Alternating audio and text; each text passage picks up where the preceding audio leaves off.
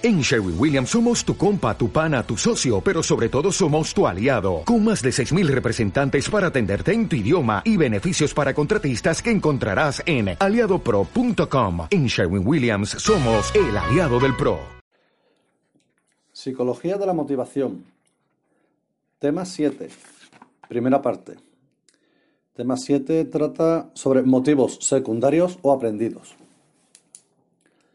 Históricamente se ha establecido la distinción entre motivos primarios o biológicos y motivos secundarios o aprendidos. Hay que matizar, no obstante, que Festinger, 1958, hacía la distinción dentro de los motivos secundarios entre personales y sociales, en función de que hubiese o no interacción con otras personas respectivamente. Nosotros nos centraremos concretamente en los motivos personales, haciendo especial hincapié en sus aspectos motivacionales. Los motivos secundarios se caracterizan fundamentalmente por no tener una base biológica clara y por ser adquiridos, es decir, determinados por la cultura. Se desarrollan y configuran mediante la interacción entre los individuos y actúan como los motivos primarios, activando y dirigiendo la conducta. Se puede decir que no son motivos estrictamente necesarios para la supervivencia humana, como ocurre con los motivos primarios, pero sin embargo juegan un importante papel en el desarrollo emocional y motivacional de los sujetos. Además, una de las características más destacables de estos motivos es que son propios del ser humano siendo prácticamente inexistentes en el resto de las especies. Estos motivos, una vez adquiridos, suelen posteriormente formar parte de nuestra personalidad, configurándola de forma diferencial. De hecho, el estudio de los motivos secundarios ha estado tradicionalmente vinculado al estudio de las diferencias individuales existentes entre unas personas y otras. Los motivos secundarios son muchos y de diversos tipos, y podríamos hacer una lista interminable de ellos. En lo que hay un acuerdo tácito entre todos los autores es en lo que tienen en común todos ellos, es decir, que son motivos adquiridos por aprendizaje y que pueden variar, culturalmente. El poderoso control que ejercen sobre la conducta y la motivación de las personas es una característica fundamental de estos motivos. En ocasiones, los motivos secundarios llegan a condicionar e incluso a modificar a los primarios, hasta extremos que son difíciles de imaginar. Desde la perspectiva cognitista, bueno, o cognitivista, ha habido una gran evolución en lo que respecta al estudio de los motivos secundarios, y más concretamente a la motivación del logro. Hay que considerar dos formulaciones fundamentales que aún hoy en día siguen vigentes y que intentan explicar el origen de estos motivos. La primera de ellas fue la formulación clásica basada en las necesidades o reducción del impulso, y la segunda formulación, más moderna, ha sido la basada en las metas, entendidas como motivos en sí mismos. La formulación clásica explica los motivos secundarios, como consecuencia de un impulso que se genera ante una necesidad. Considera que las necesidades surgen desde el interior del propio sujeto. El término necesidad implica una carencia o déficit de algo importante para el organismo. La formulación moderna explica los motivos secundarios considerándolos como metas o motivos en sí mismos, que movilizan el sujeto hacia la acción. Desde este punto de vista, se entiende que los motivos secundarios son los objetivos o metas que surgen desde el interior del propio sujeto y que tienen en sí mismos un significado, una dirección y una intención o propósito. Esta perspectiva considera las metas como motivos en sí mismos. vamos a ver un punto del tema que trata sobre la motivación del logro. Podríamos decir que la motivación del logro se encuentra implícita en la forma de vida de nuestra sociedad, debido, entre otros factores, a la gran competitividad en que se ven inmersas las personas en muchas situaciones. Podría definirse la motivación del logro como la tendencia del sujeto a buscar éxito en situaciones desafiantes que supongan un reto, con el fin de obtener la propia satisfacción y sin tener especialmente en cuenta la aprobación externa. En general, puede establecerse que entre el año y medio y los tres años y medio es cuando se comienza a desarrollar la motivación de logro. A la vista de los resultados de diversos estudios, podría decirse que la conducta de los padres parecía tener efectos importantes en el desarrollo del motivo de logro de los niños, del logro de los niños. Si tenemos además en cuenta que la infancia es un momento clave en el desarrollo de este motivo, la importancia de la educación toma un alcance indiscutible. Parece entonces que para el desarrollo del motivo del logro en el niño es necesario, o al menos deseable, un ambiente que induzca seguridad y que fomente autonomía, responsabilidad y compromiso.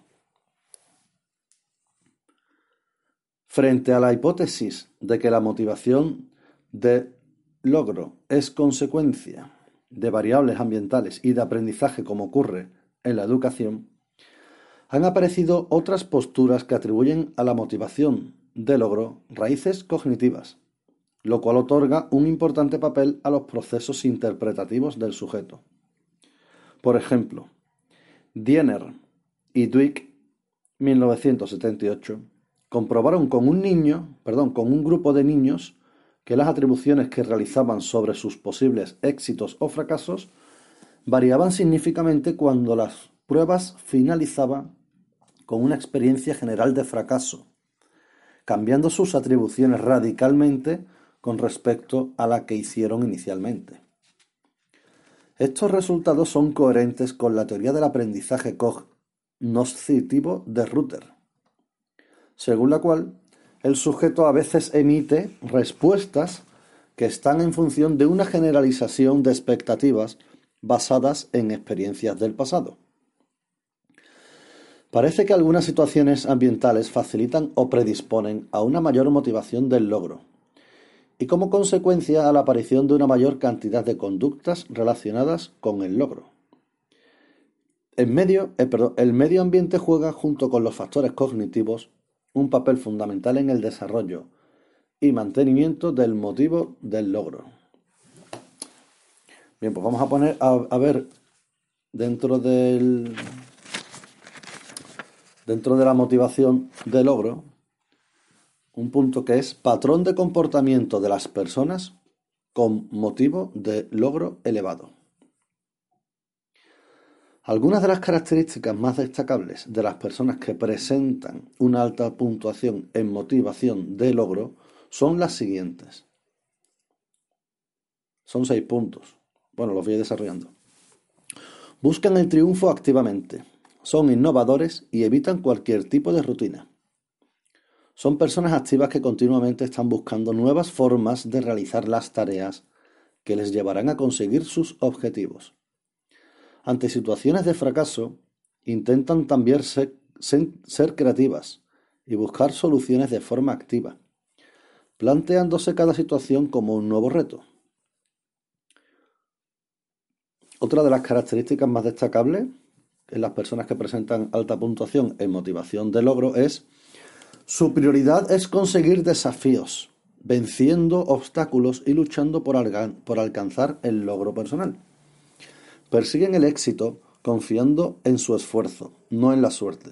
Por ejemplo, las gratificaciones económicas que una empresa puede ofrecer al trabajador por su rendimiento tienen poco efecto en las personas con alta motivación de logro, ya que para ellas es, lo más importante es su éxito personal, quedándose en un segundo plano cualquier recompensa procedente del exterior. También estas personas prefieren las tareas de dificultad media. Evitan las tareas muy fáciles y muy difíciles, escogiendo generalmente metas de riesgo moderado, que les suponen un reto y su solución les aporta satisfacción, aumentando a su vez su autoestima. También estas personas son persistentes con sus metas. Las personas con alta motivación de logro suelen ser persistentes con sus objetivos, sobre todo ante las tareas de dificultad moderada. Su tendencia es buscar soluciones y raramente se plantean el abandono. Estas personas con alta motivación de logro también asumen, riesgos con bastante facilidad, pero siempre teniendo en cuenta sus capacidades reales y calculando rigurosamente sus consecuencias. El hecho de ser personas innovadoras que buscan desafíos les hace ser vulnerables ante las situaciones que encuentran injustas según sus parámetros. Y en este sentido, no es infrecuente que estas personas presenten una cierta facilidad para cometer pequeñas infracciones saltándose las normas, cuando lo consideran que éstas son justas, perdón, que éstas no son justas. Pero siempre lo hacen controlando la situación y asumiendo las consecuencias de sus actos. La última de las características que se pueden reseñar como más destacables de las personas que presentan una alta puntuación en motivación de logro es que buscan tener un feedback sobre su desempeño. Suelen tener preferencias por las tareas en las que pueden obtener un feedback informativo sobre su desempeño, ya que esto le permite corregir los fallos y mejorar su ejecución en un futuro. Bien, pues hemos visto la motivación de logro. Vamos a ver ahora la motivación de poder. Winter, 1973, define la motivación de poder como la necesidad de tener impacto, control o influencia sobre otra persona, grupo o el mundo en general. El impacto facilita el inicio del poder y su establecimiento. El control ayuda a mantenerlo.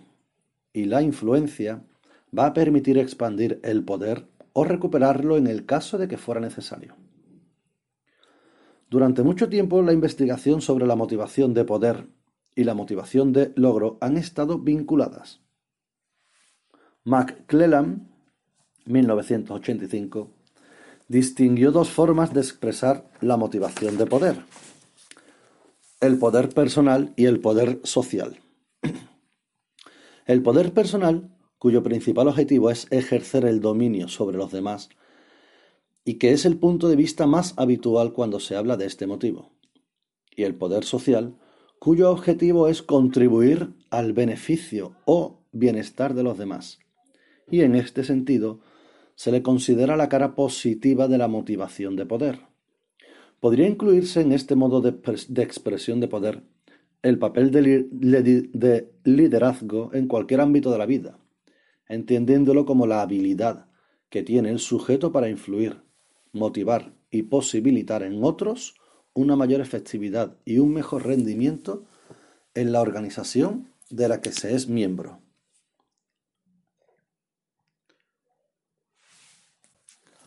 Eso que acabo de definir, de definir es liderazgo. Lo voy a repetir.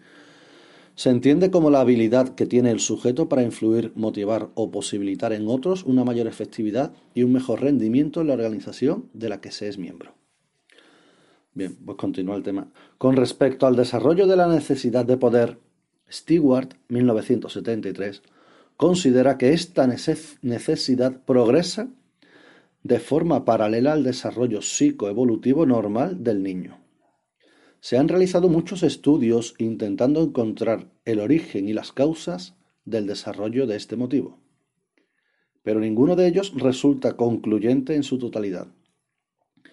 Parece haber un cierto consenso es, perdón, sí, parece haber un cierto consenso en considerar la influencia de las pautas educativas familiares y escolares, de los valores predominantes en el ambiente sociocultural, familia, amigos, compañeros, etc. Bien, vamos a ver ahora el patrón de comportamiento de las personas con motivo de poder elevado. Algunas de las características más destacables de las personas que presentan un alto nivel de motivación de poder son las siguientes.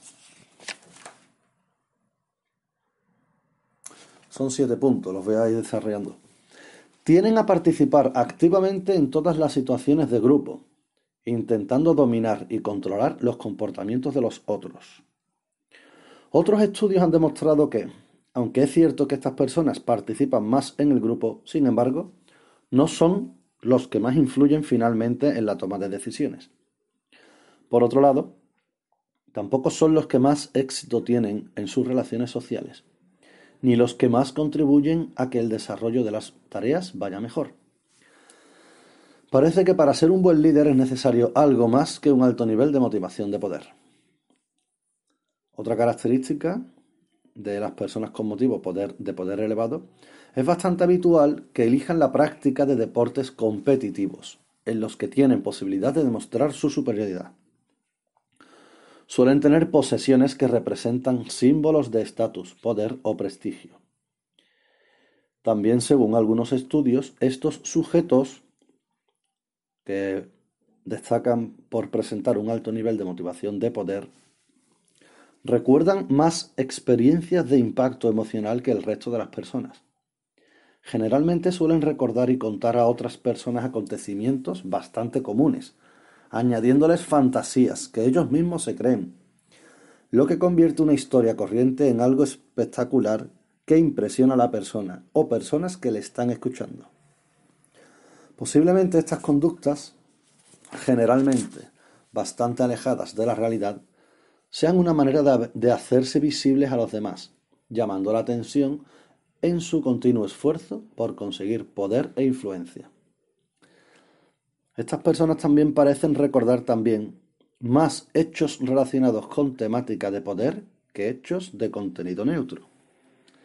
También suelen tener una mayor tendencia a la agresividad. En este sentido, Mason y Bankett's Chip, 1987, tienen datos que demuestran abusos de poder físicos y psicológicos por parte de personas con puntuaciones altas en motivación de poder sobre personas cercanas a ellos. Las mujeres con una motivación de poder elevada no suelen presentar, como sí lo hacen los hombres, comportamientos agresivos. Las personas con características destacables en en alto nivel de motivación de poder, también tienden a elegir como amigos o compañeros a personas dependientes, no competitivas y poco populares. Esta elección posiblemente se deba a que esas personas pueden tener menor repercusión social que ellos, lo que les coloca en una situación de superioridad. Además, se convierten en seguidores fieles, no competitivos y susceptibles de ser manipulados con bastante facilidad.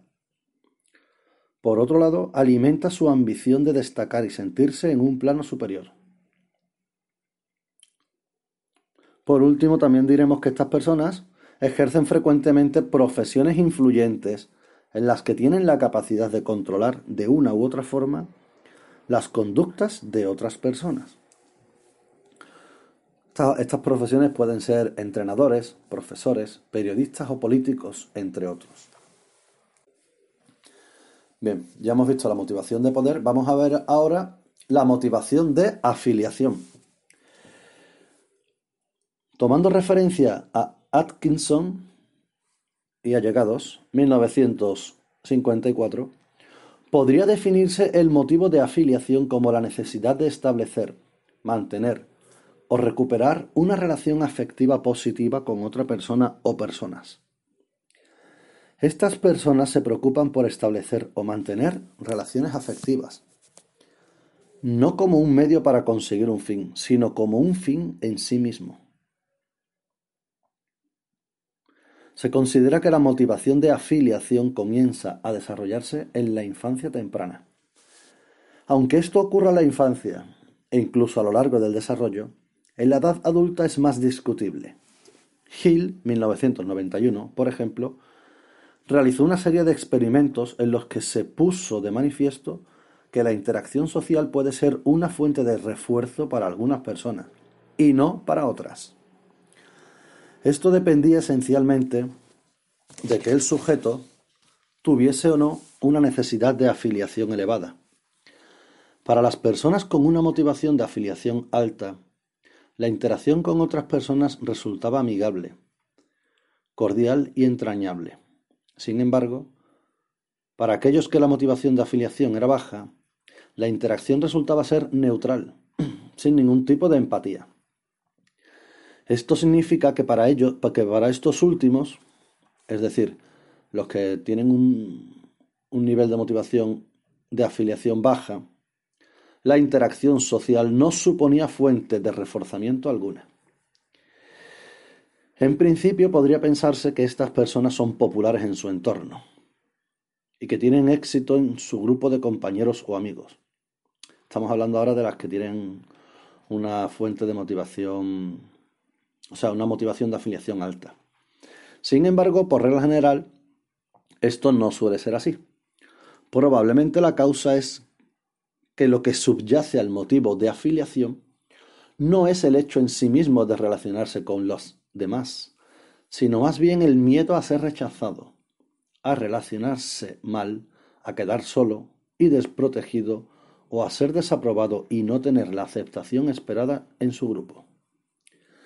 Este motivo de entender el motivo de afiliación, que por otro lado es el más común, no tiene en cuenta los aspectos más positivos de dicho motivo, como es la satisfacción por relacionarse con otras personas de forma positiva, sin que la situación se vea ensombrecida por aspectos negativos, como por ejemplo el miedo al fracaso o al rechazo.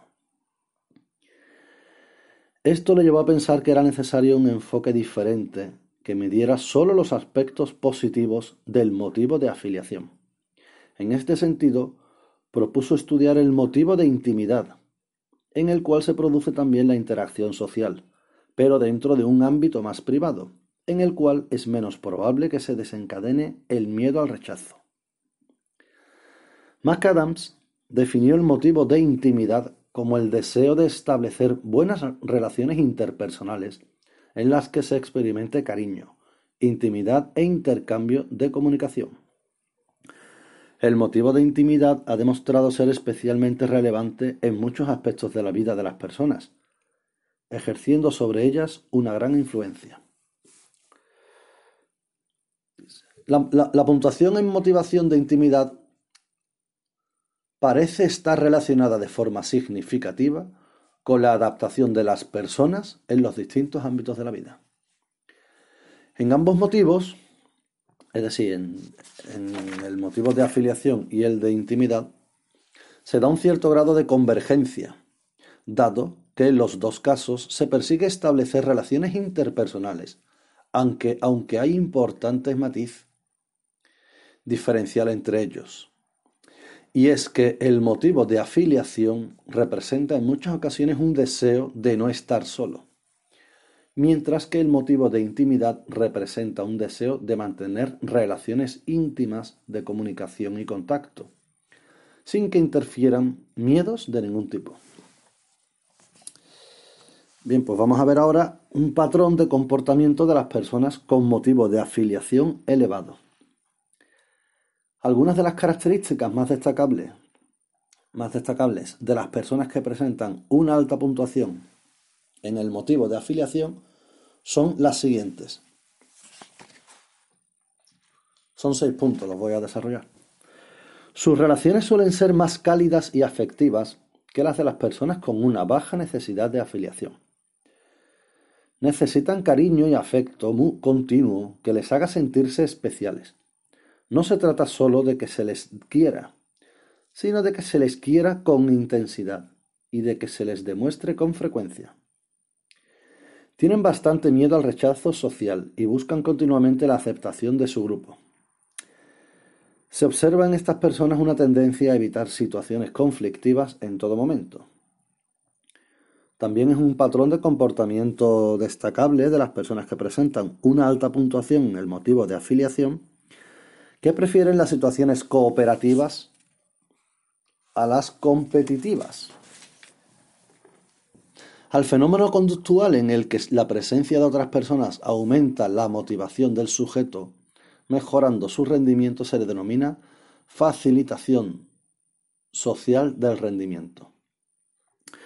Aunque en este sentido hay que decir también que esta influencia depende directamente de si el sujeto posee recursos y habilidades, y por tanto domina la situación o no, encontrando que cuando el sujeto dispone de habilidades suficientes para realizar la tarea, como ocurre en el caso del ciclista profesional, la presencia con otros o de otros mejora sus rendimientos, su rendimiento, pero cuando al sujeto le faltan recursos, la presencia de otros puede empeorar su rendimiento.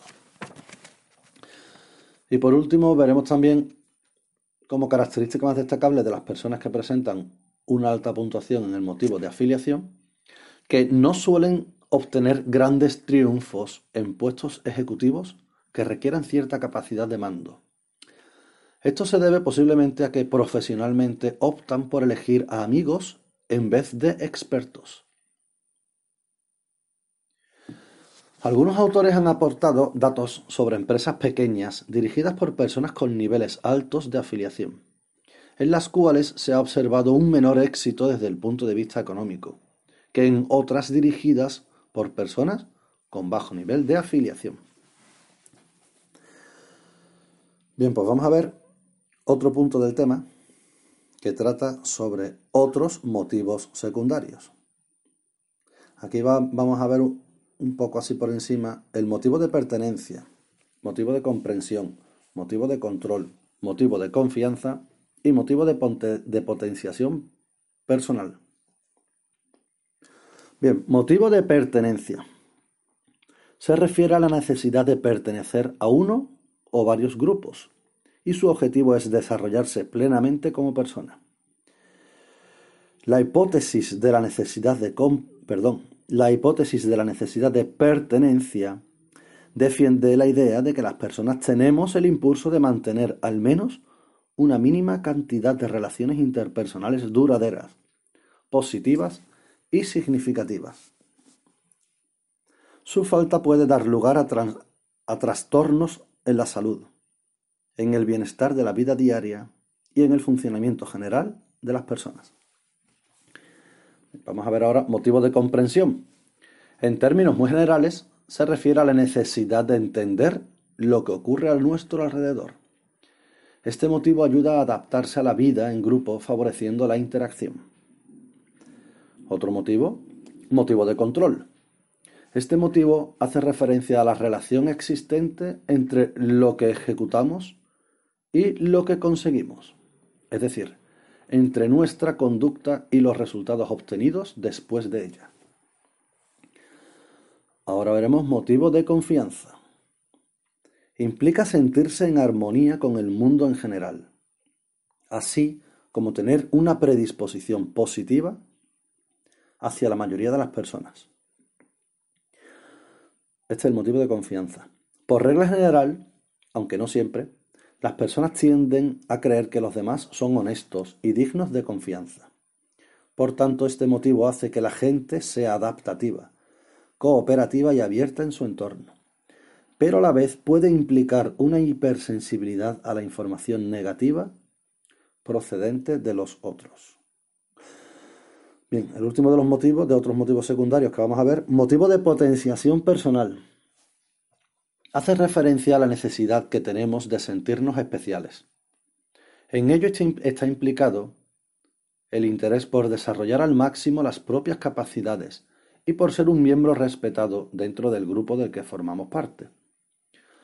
Observemos que el motivo de potenciación personal junto con el motivo de pertenencia forman un conjunto que se equilibran, que se equilibran entre sí. Es decir, que el motivo de potenciación personal y el motivo de pertenencia forman un conjunto que se equilibra entre sí.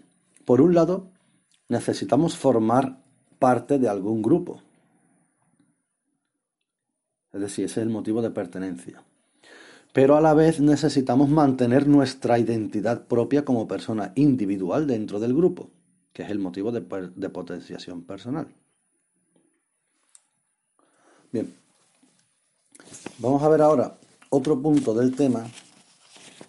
El, punto este es perspectivas en el estudio de los motivos secundarios. Aquí digamos que hace una especie de resumen, o sea, de introducción, y después te divide las estos motivos secundarios en dos, en dos tipos de teorías. Bien, pues en este primer audio solamente voy a, o sea, solamente vamos a ver, digamos, la definición del primer tipo de esas dos clases de teorías desde las que se puede estudiar los motivos secundarios. Veremos después en el siguiente audio ejemplos de, esa de ese primer tipo de teorías. Bueno, hasta el final del tema. Bien, pues perspectivas en el estudio de los motivos secundarios. La motivación actúa como un motor que moviliza la conducta del ser humano. Pero donde también juega un papel decisivo es en el ámbito laboral. Vamos a estudiar a continuación algunas de las teorías más importantes de los motivos secundarios fundamentales en los dos enfoques a los que hicimos referencia al comienzo de este capítulo. Uno es el basado en las necesidades y otro es el basado en las metas. Bien, pues, lo dicho antes, en esta primera parte del audio del tema 7, vamos a ver lo que es la introducción de las teorías centradas en las necesidades o en los contenidos. Estas teorías se centran en estudiar qué tipo de necesidades son las que experimentan los sujetos y el modo en que es más viable satisfacerlas. Entienden la necesidad como una carencia que de una u otra forma altera el equilibrio físico o psicológico de las personas. Y la motivación lo que hace es impulsarnos a actuar con el fin de conseguir eso que necesitamos o creemos necesitar. Desde esta perspectiva, el papel de la motivación sería el restablecimiento del equilibrio mediante la, satisfacción de las necesidades que no estaban cubiertas atendiéndonos al enfoque de la motivación como un proceso dirigido a satisfacer necesidades, que es en el que estamos ahora viendo, teorías centradas en las necesidades, es decir, a reducir el impulso, se dan una serie de etapas que pueden resumirse de la siguiente forma. Todas las personas presentan ciertas necesidades, que con el tiempo se convierten en deseos. Si estos deseos se mantienen durante mucho tiempo sin ser satisfechos, se generan tensiones que ocasionan en el sujeto un estado de desasosiego, perturbación y ansiedad, que va a finalizar en alguna acción encaminada a la satisfacción de la necesidad, consiguiendo nuevamente un estado de equilibrio en el organismo. Bien, ahora continúa diciendo, aunque en los animales sí se cumple este proceso, en los seres humanos no siempre se produce esta relación. Ello puede deberse a múltiples factores procedentes de diversas fuentes, que pueden ser ambientales, sociales, personales, etc., que en muchas ocasiones intervienen evitando que se emita la conducta que reduciría la tensión. Podemos decir que todas las personas tenemos necesidades de distinta índole que en el último término persiguen ser satisfechas y cuando esto falla, se tienden a desarrollar emociones negativas como miedos, inseguridades, desconfianza, etc. Murray, 1938, definió la necesidad como un constructo que representa una fuerza en el cerebro que organiza las sensaciones, la percepción, el pensamiento, las tendencias y las acciones, para mantener al organismo en un estado más apetecible. Este autor considera que prácticamente todas las personas tienen las mismas necesidades, si bien No todas presentan la misma fuerza e intensidad. Defendía la existencia de una jerarquía de necesidades, que fue adoptada y desarrollada posteriormente por Maslow. A pesar de la larga lista de necesidades propuestas, Murray destacó el motivo del logro como primordial para la activación de la conducta humana. Vale, pues hasta aquí esta primera parte del tema. Estamos dentro de las teorías centradas en las necesidades de los contenidos. Perdón, o en los contenidos. Después veremos las necesidades basadas en las metas. Pero de todos modos, eh, antes de eh, seguiremos viendo las teorías centradas en las necesidades o en los contenidos. Veremos las teorías de las necesidades de Maslow, la teoría de los dos factores de Herzberg, la teoría ERC de Aldefter, de Alderfer. También veremos la teoría de la motivación del logro de McClellan.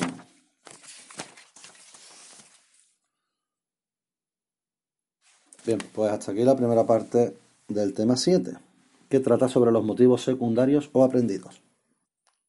Perdón, la primera parte. Sí, bueno, la primera parte del tema 7.